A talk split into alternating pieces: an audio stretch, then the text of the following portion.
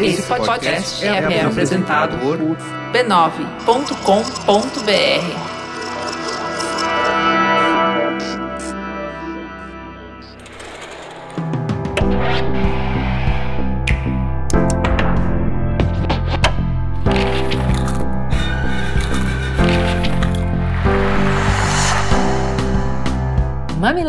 Mamileiros e mamiletes, sejam bem-vindos ao Mamilos Cultura, o nosso espaço para reflexões a partir de produções culturais. Eu sou a Juva Lauer. Eu sou a Cris Bartz e hoje a gente vai falar sobre o filme O Homem Cordial, que estreia nos cinemas na quinta-feira, no dia 11 do 5, em todos os cinemas do Brasil. Mas antes, uma paradinha para o nosso espaço comercial.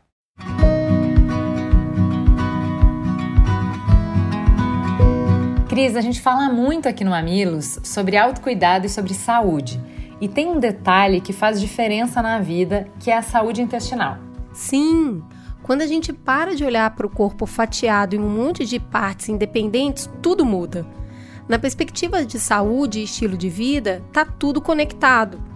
Dormindo bem, se alimentando melhor, a gente vai ter mais energia para se exercitar e tudo isso junto ajuda na saúde, inclusive nessa aí que você está falando, que é a saúde intestinal. É exatamente sobre isso. Só que vamos ser honestos, nem sempre a gente consegue gabaritar essa prova. Tem dias que o estresse ataca, que a rotina destrambelha e aí a gente entra na espiral descendente. Tudo vai saindo dos eixos até comprometer o equilíbrio da flora intestinal. Por isso é muito legal saber que a gente pode contar com um aliado, enterogermina. Enterogermina é um probiótico para toda a família que promove equilíbrio prolongado da flora intestinal. Não contém glúten e vem pronto para uso. É super fácil de tomar. Tem versão em flaconete para crianças e adultos e uma versão exclusiva para adultos em sachê, com grânulos que dissolvem direto na boca sem precisar de água e com gostinho gostoso de laranja. Para te ajudar a manter a saúde intestinal em dia, conte com Enterogermina. Saiba mais em www.enterogermina.com. E ó, Enterogermina não tem glúten.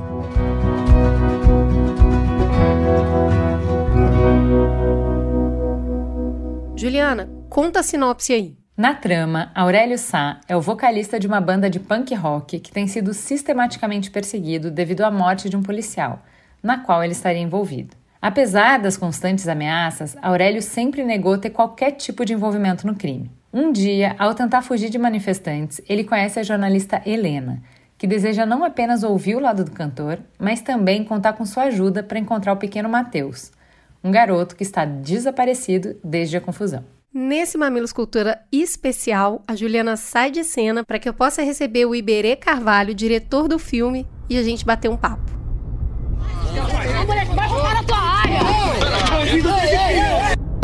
Olha pra cara dele! Hashtag Aurélia Assassino tá bombando. E você? O que, que você faria no meu lugar? Mas eu não acho que o PM ia fazer mal pro menino. Meu filho tá sendo ameaçado de morte. Esse cara. Claro que você conhece. O que, que esse cara quer? Tá querendo armar pra cima de mim, é isso? Sabia que Matheus tá desaparecido? A polícia não tá interessada em achar o meu irmão. Bom, esse Mamilos Cultura tá muito especial porque eu fiquei muito brava com esse filme e falei, eu preciso saber quem é o responsável por isso aqui. Chamem o responsável, por favor. E não é que ele veio? Iberê, por favor, se apresente para os nossos ouvintes. Quem é você na fila da pipoca? Bom, Iberê Carvalho, meu nome. Eu trabalho com audiovisual já tem aí uns 20 anos. O Homem Cordial é o meu segundo longa-metragem. Meu primeiro longa foi é, O Último Cine Drive-In, que é um filme bem diferente, bem meigo, bem familiar. E esse segundo já é um pouco diferente, né? Eu acho que você assistiu, você reparou. Eu vim de Brasília, nasci em Brasília, sou filho de uma paulista com um pai mineiro, ambos tá funcionários públicos. É, café com leite. Muito bom. A política do café com leite ali. E ambos funcionários públicos, ninguém da área de artes, assim, mas acabou que eu e a minha irmã, Maíra Carvalho, que é produtora do filme também, fomos para a área de cinema e estamos juntos aí nessa jornada há 20 anos já. Que legal, queria saber o que, que seus pais fizeram de errado, que o resultado foi muito bom. Mas vamos lá. É, somos cinco filhos. Olha, somos cinco filhos e os cinco estão, enfim, os outros quatro eu admiro muito. muito bom. Uh, Iberê, eu queria começar falando, claro, não dá para eu não falar do tempo de produção, né? O filme começou a ser trabalhado há seis anos atrás e ele está sendo lançado só agora.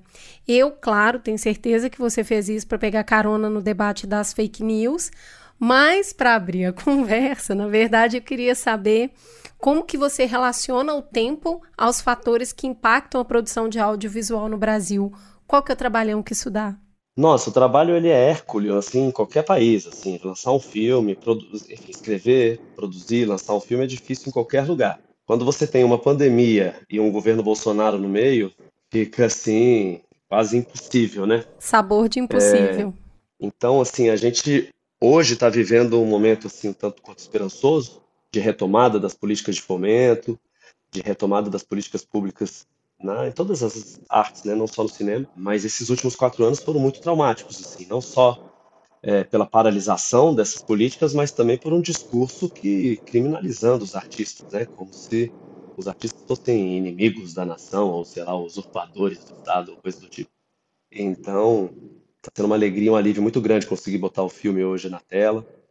Depois de quatro anos, né? Tem quatro anos que a gente filmou. Então tem um tempão aí. E acho que chegou num bom momento. Assim, você colocou né, esse debate das fake news agora. É, é uma sincronia muito grande. Tem várias sincronias, sabe, que estão acontecendo. Por exemplo, é, o Paulo Micos está voltando com os Titãs, Isso. fazendo uma turnê. Tem tudo a ver com o filme, porque assisti. É, o Taíde está aí numa, fazendo 40 anos de, de carreira e, e, no momento de celebração também iniciando uma turnê de 40 anos de, no hip hop. Então tem, tem vários elementos que tornam é, o lançamento do filme muito, muito especial. Muito bom. Eu queria puxar justamente dessa geração é, nossa aí que a gente está conversando, porque que está retratada no filme, porque o tempo ele nos dá um espaço que é necessário para a gente refletir sobre as nossas ações. E é ali na nossa época o famoso caiu a ficha, eu entendi. Uhum. E assim, o homem cordial, ele não dá esse tempo justamente porque ele é contemporâneo demais.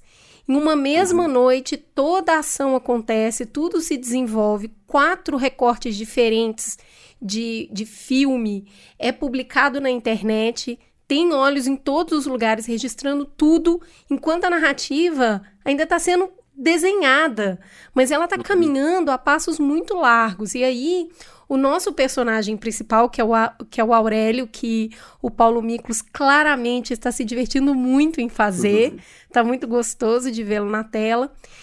Ele não sabe o que, que ele fala, se ele ignora, se ele enfrenta, se ele se desculpa, se ele foge. Eu e você, a gente tem quase a mesma idade, né? A gente nasceu numa geração sem internet e a gente é a uhum. última geração que vai ter passado sem isso. Como que você entende que o filme contribui para essa conversa da aceleração do tempo? Nossa, ótima pergunta. É, o Paulo realmente está se divertindo muito no papel. Assim, ontem na pré-estreia ele falou assim: Eu quero agradecer muito ao Iberê por me, ter me dado essa oportunidade de viver um roqueiro dos anos 80 que está voltando aos palcos.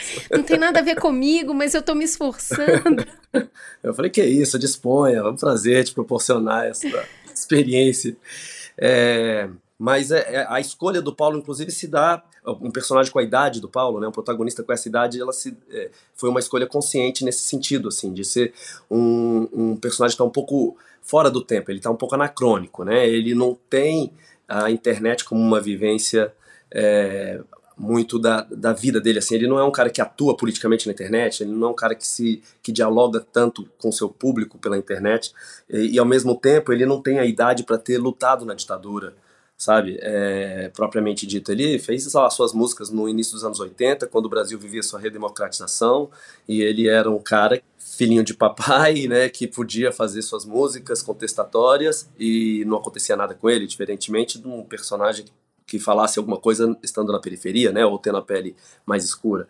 Então, esse cara que não nem é o, o, o cara que lutou contra a ditadura e ao mesmo tempo nem é o ativista digital, como os jornalistas que interagem com ele ao longo do filme, que canta rock. Também não é mais, o rock não é mais a parada, né? Se a gente vai num show de rock, só tem 40 acima, assim.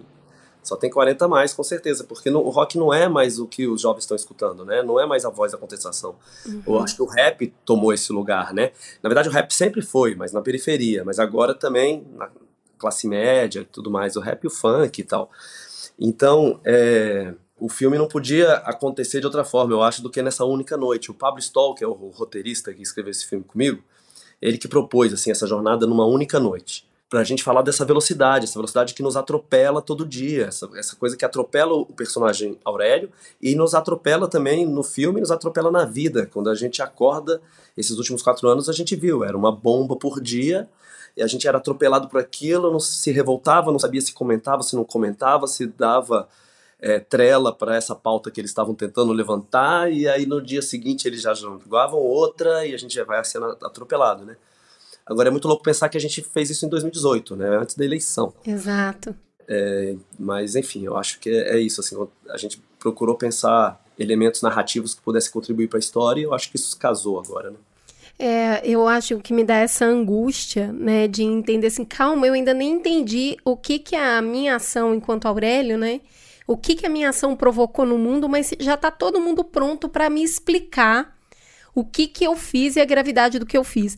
E aí eu vou para o meu segundo ponto, que é assim, essa realidade fragmentada que a gente está uhum. vivendo hoje. Uhum. É, quando eu assisti o filme, assim, eu fiquei muito com, com uma pergunta que eu acho que ele poderia carregar, que é quem é você quando você assiste o Homem Cordial? Você é o grupo que se apressa em dar um veredito porque você já sabe quem que tem que ser condenado?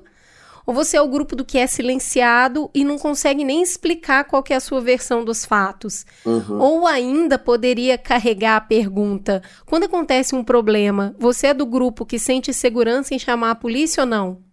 Uhum, uhum, Porque eu acho que essas perguntas vão conseguir estabelecer é, com quem você tem mais empatia durante o filme. Mas o filme, na verdade, ele tá fazendo o que o policial que, que tá ali, que é o capitão, tanto faz que odeia o Aurélio, né, que é o artista, que questiona. O filme está mostrando justamente que tem mais de uma verdade numa história. Só que isso não é muito comum nas narrativas que a gente tem, principalmente no cinema nacional, onde a história já vem muito é, é, fechadinha para você acompanhar né, o, o, o protagonista, o vilão, tudo muito bem delimitado. Eu quero saber o que, que você espera com essa proposta no público, que está uhum. recebendo uma obra que não está muito bem estabelecida ali. Quem é ele na fila do cinema quando assiste? Uhum. O que, que você espera com essa provocação? É, eu espero que as pessoas saiam do cinema e não consigam fazer outra coisa que não conversar sobre o filme, debater sobre o filme e, e dialogar sobre essas diferentes percepções. Porque a gente o tempo inteiro falava isso, assim. Eu não quero fazer um filme que a pessoa saia de lá, vá, vá para um restaurante, para um barzinho e fale de outra coisa. Eu quero que as pessoas sentem na mesa e tenham, precisem falar do filme depois de assistir o filme. Essa foi a nossa premissa, assim, porque é, de forma alguma é um filme denúncia, sabe? Acho que não, não é muito difícil você fazer um filme sobre algo que está acontecendo naquele momento. Em 2018, ali, é, ali em 2016, quando a gente começou a escrever o roteiro, era um pouco antes do impeachment da presidente Dilma, e, e muito angustiado, uma sensação de impotência muito grande, né? E a gente querendo falar do Brasil, falar da América Latina, eu e Pablo estou dialogando e conversando muito sobre vários temas, e vários temas surgiram à mesa, assim, e, e não nos cabia fechar nada, não nos cabia é, ser didático, não nos cabia é, fazer um filme denúncia para falar, olha o que acontece na realidade. Não, é um filme debate, eu acho, assim, sabe? E, e, e, é como você falou, a gente vive esse momento assim onde as versões do fato são muito mais importantes do que o fato. O fato em si a gente nunca sabe, a gente vê uma notícia pela internet, a gente sabe é, fragmentos, é um fragmento aqui, alguém que disse um negócio, é um vídeo que viraliza, é um comentário, e a gente vai formando a nossa opinião, e aí vão formando grupos, né? É, grupos diferentes com opiniões diferentes sobre, sobre a, as versões que foram viralizando sobre aquele fato, mas o fato em si ninguém discute. Né? Então não, não nos cabia concluir tudo e dar fechar todas as, as pontas no final e falar assim, é isso que vocês têm que pensar. Eu acho que seria muito prepotente da nossa parte. É, mas ao mesmo tempo eu não acho que o filme é totalmente aberto e quem vai ao cinema vai ficar perdido, não. Eu acho que ele tem uma jornada ali, a gente entende a jornada daquela noite, é, entende jornada sobretudo do protagonista, embora, enfim, talvez não seja assim um final que as pessoas é, esperassem, né? Eu acho que Enfim, Eu não acho quero fazer que- spoiler.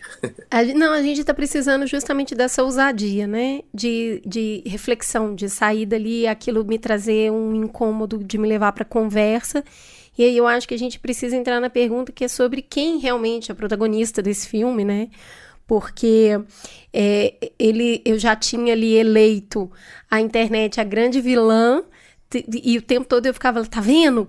A gente precisa mesmo resolver esse negócio, principalmente nesse momento que a gente está debatendo a pele do- da fake news e o tanto que é difícil regulamentar um negócio do tamanho que ficou a internet e redes sociais.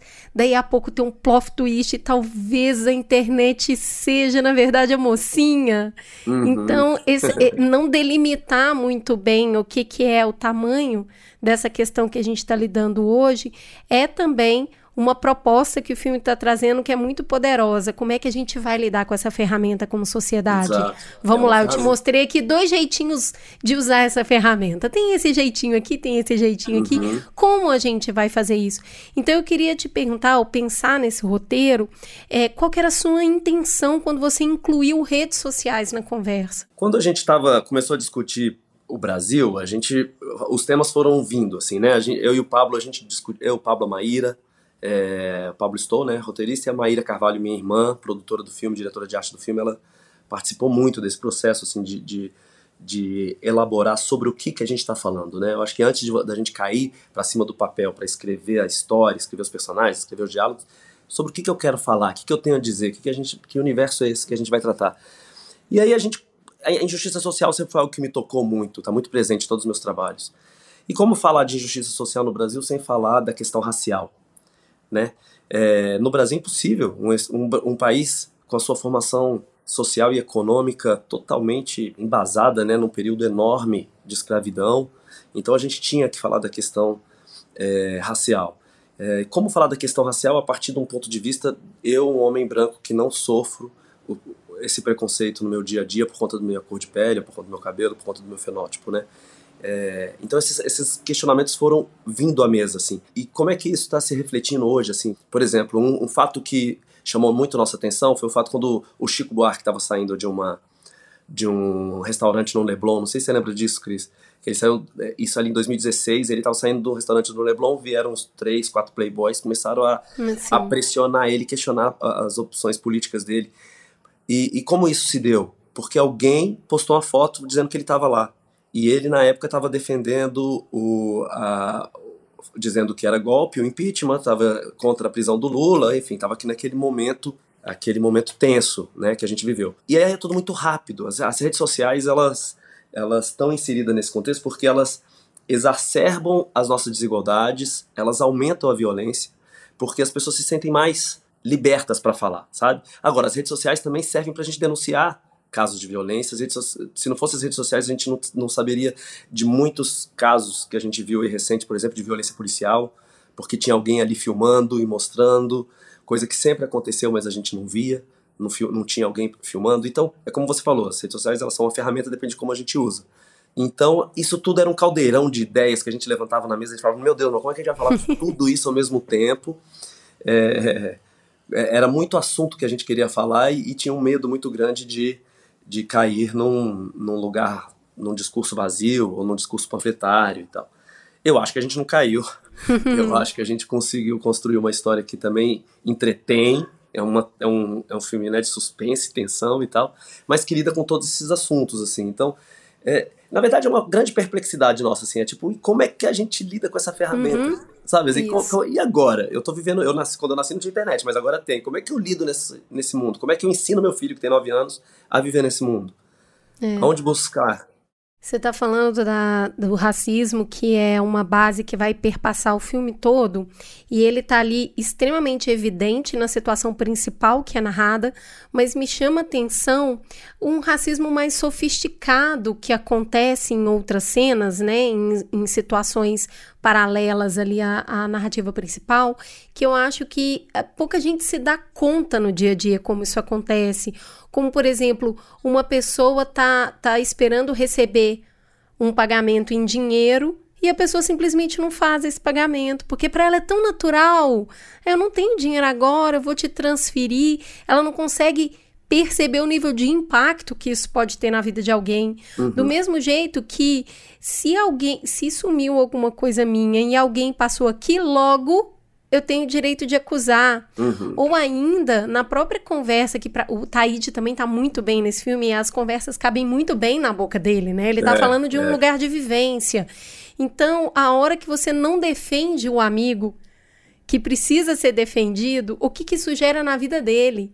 Uhum, sabe? E, uhum. e, e, você nem se responsabiliza por isso, você Exato. só acha que é da vida. Uhum. Então eu acho que tem umas situações paralelas que elas vão acontecendo ali que elas são muito mais sofisticadas e que quando elas estão empilhadas dentro de uma única história, você vê onde isso pode levar. Exato. Né? A gente fala dessa cultura do racismo estrutural, é disso que a gente está falando. Olha, é tão pequenininho isso aqui, né? Por que, que a gente vai se preocupar?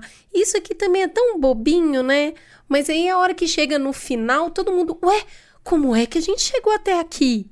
Ué. Exato. Chegou com esse tanto de construção aí que a gente foi fazendo. Então, eu acho que está muito bem estabelecido. Eu achei que ficou muito legal. É um pouco a lógica do, do, do linchamento, né? Que também é, uma, é um, uma, um tema do filme, assim. que ele, No linchamento, ninguém se acha responsável pela morte da vítima. Porque eu só dei um tapa. Ah, eu só xinguei. Ah, eu só empurrei. Eu só apontei o dedo e falei aquele né? E aí, mas é todas as ações juntas é que, é, que levam à morte do indivíduo. Então é um pouco isso que você estava falando, assim, é, é, a moça pode falar, não, mas eu só não fiz a transferência. O outro rapaz pode falar, não, eu só expulsei ele daqui da lanchonete. O outro falou, não, mas eu, eu só falei que era ele, mas eu não tinha certeza, não fui eu. E, e assim vai, né? É, mas está fragmentado, né? Isso que é interessante. Eu acho que a uhum. gente não pode deixar de citar nessa história a, a Hannah Arendt, quando ela vai falar da banalidade do mal, ela fala uhum. justamente sobre essa fragmentação. Como eu não estou vendo o resultado da minha ação, eu falo, não, eu não participei disso. Eu Exato. só coloquei no trem. Aí o outro só fechou a porta do, do, do calabouço, o outro só ligou o gás, uhum. o outro só carregou o corpo. Então, Exato. quem é culpado? Né? A banalidade do mal, ela tá justamente isso. Quando eu paro de refletir sobre o que que a minha o que, que a minha ação contribui para o todo que está acontecendo. E aí, para a gente encerrar, eu acho que tem uma outra discussão, uma crítica secundária que acontece ali, mas é óbvio que ela me chamou muita atenção, que passa pela forma como a notícia é retratada no filme. Então a uhum. gente tem um jornalismo declaratório, que ele parece mesmo só se pautar no Twitter, oh, aconteceu isso, isso e isso, e tá aqui o vídeo, e também não tem essa responsabilização do isso é fato, não é, como que isso vai impactar nas pessoas que estão sendo noticiadas, é quase só uma reprodução. A gente tem um jornalismo independente e jovem que quer investigar, mas não tem recurso, não tem experiência. E a gente ainda tem um, um terceiro grupo ali que ele tem o falso pretexto de perseguir a notícia, mas na verdade ele está só gerando vídeo cada vez mais inflamatório, uhum. colocando isso na internet para gerar engajamento, notoriedade, renda. Eu Exato. queria saber como você acredita que essa crise de informação contribui para situações como a que está sendo narrada no filme. Eu acho que contribui muito, né? E é um debate totalmente atual. A gente está aí na, no momento de votar né, a PL das fake news, é, porque a gente precisa transformar aquilo que já é crime na nossa vida, o que já está na nossa Constituição, no nosso Código Penal, é, conseguir levar isso para dentro da internet também, para que a gente tenha algum controle, assim, porque realmente a gente vai ter que, enquanto sociedade, no mundo todo, não só no Brasil, aprender a lidar com essa forma de comunicação, que é nova, é recente, né? Se a gente pensar, não é tão recente assim, mas é recente e, e em constante transformação o tempo inteiro a construção que a gente queria fazer sobre esses ataques que esse protagonista, que é uma celebridade, está vivendo, né? Então ele é de tudo quanto é lado. Ele vê na televisão, ele vê na internet, ele é acuado na frente de um restaurante, ele depois é perseguido por uma moto, não sabe quem é essa pessoa nessa moto. Então essa perseguição através da imagem, essa obsessão pela imagem, e além, da, e além disso, a nossa câmera também, né? A nossa câmera o tempo inteiro na cara é. dele, tudo em volta dele, tudo girando em volta desse cara que que está acostumado a ser assim, né, o líder de uma banda de rock, ele é o vocalista, tudo gira em torno dele, ele é o, o mundo gira em torno do umbigo dele e a gente tentou criar esse universo.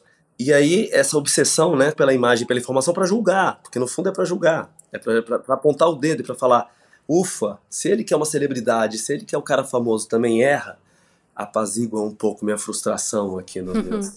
Eu acho que tem uma questão que o filme está colocando em prática, colocando para a gente assistir, que é o quanto o nosso tecido social está esgarçado. Eu realmente espero o pior de todas as pessoas. Então, quando alguém fala que determinado fulano fez aquilo, eu já espero que seja o pior mesmo. É verdade. Então eu, eu não tenho problema nenhum em acreditar que estão falando aquilo daquela pessoa. E no caso dele, que é uma pessoa famosa, ah, tá vendo? Não se preocupa com nada. Né? E ele acaba é, virando uma persona não grata dos dois lados. Porque de um lado ele não compreendeu plenamente o que ele deveria fazer Uhum. E do outro lado, ele está contra quem defende a segurança das pessoas. Então, esse lugar inadequado que o Aurélio está o tempo todo, que eu acho que tem muito a ver com o lugar que eu me coloquei, com o lugar que a maioria das pessoas é, não, não as pessoas progressistas não negras vão acabar uhum. se colocando que é esse lugar assim, nossa, parece que só dá para errar. Porque yeah. eu tô totalmente deslocado em todos os dois grupos. Eu nem pertenço a um e nem pertenço mais a outro. E eu acho que é com essa dinâmica mesmo que a gente precisa se dar hoje. É ela que precisa conversar, além de, é óbvio, o tamanho da ferramenta que a gente tem na mão para fazer isso, que é a internet. Eu acho que é, é uma é uma feliz, é uma infeliz feliz coincidência, mas é justamente uhum. no momento, o filme vem num momento de não podemos mais ignorar essa angústia. A gente vai ter que discutir sobre ela agora, porque ela já tomou um tamanho muito maior do que a gente está conseguindo lidar. Então, Iber, eu queria te agradecer pelo incômodo. Vou falar com você a mesma coisa que eu falei com o Taíde assim que eu saí da sala. Eu falei, que filme horrível. Pelo amor de Deus, que filme horrível. E, eu, e, e entendam, isso é um grande elogio.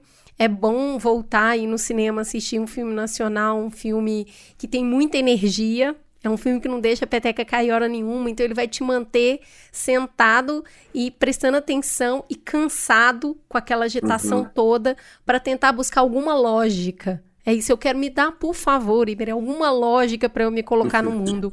Então eu gostei muito da provocação, queria te agradecer o tempo de vir aqui conversar com a gente e, por favor, convide os nossos ouvintes para passar por essa experiência. Pô, Cris, eu que agradeço pelo convite, estar tá aqui refletindo sobre o filme, sobre o país, enfim, e poder divulgar um pouco o trabalho. A gente que faz cinema é, independente precisa contar com o, o, boca a boca, precisa contar com os, com os espaços de, de discussão qualificada, como é esse podcast. Então, muito obrigado. Eu convido todo mundo a partir dos 11 de maio é, O Homem Cordial nos cinemas. É muito importante que quem queira ver, veja no primeiro final de semana, porque o primeiro final de semana pauta se o filme vai continuar mais uma semana, duas ou três. Então é muito importante que a gente lote as salas no primeiro final de semana. E é isso. É, não é um filme fácil, mas eu acho que é uma experiência importante de se viver. É por isso que ele está aqui no Mamilos, porque a gente não trabalha com fácil. A gente só trabalha no difícil.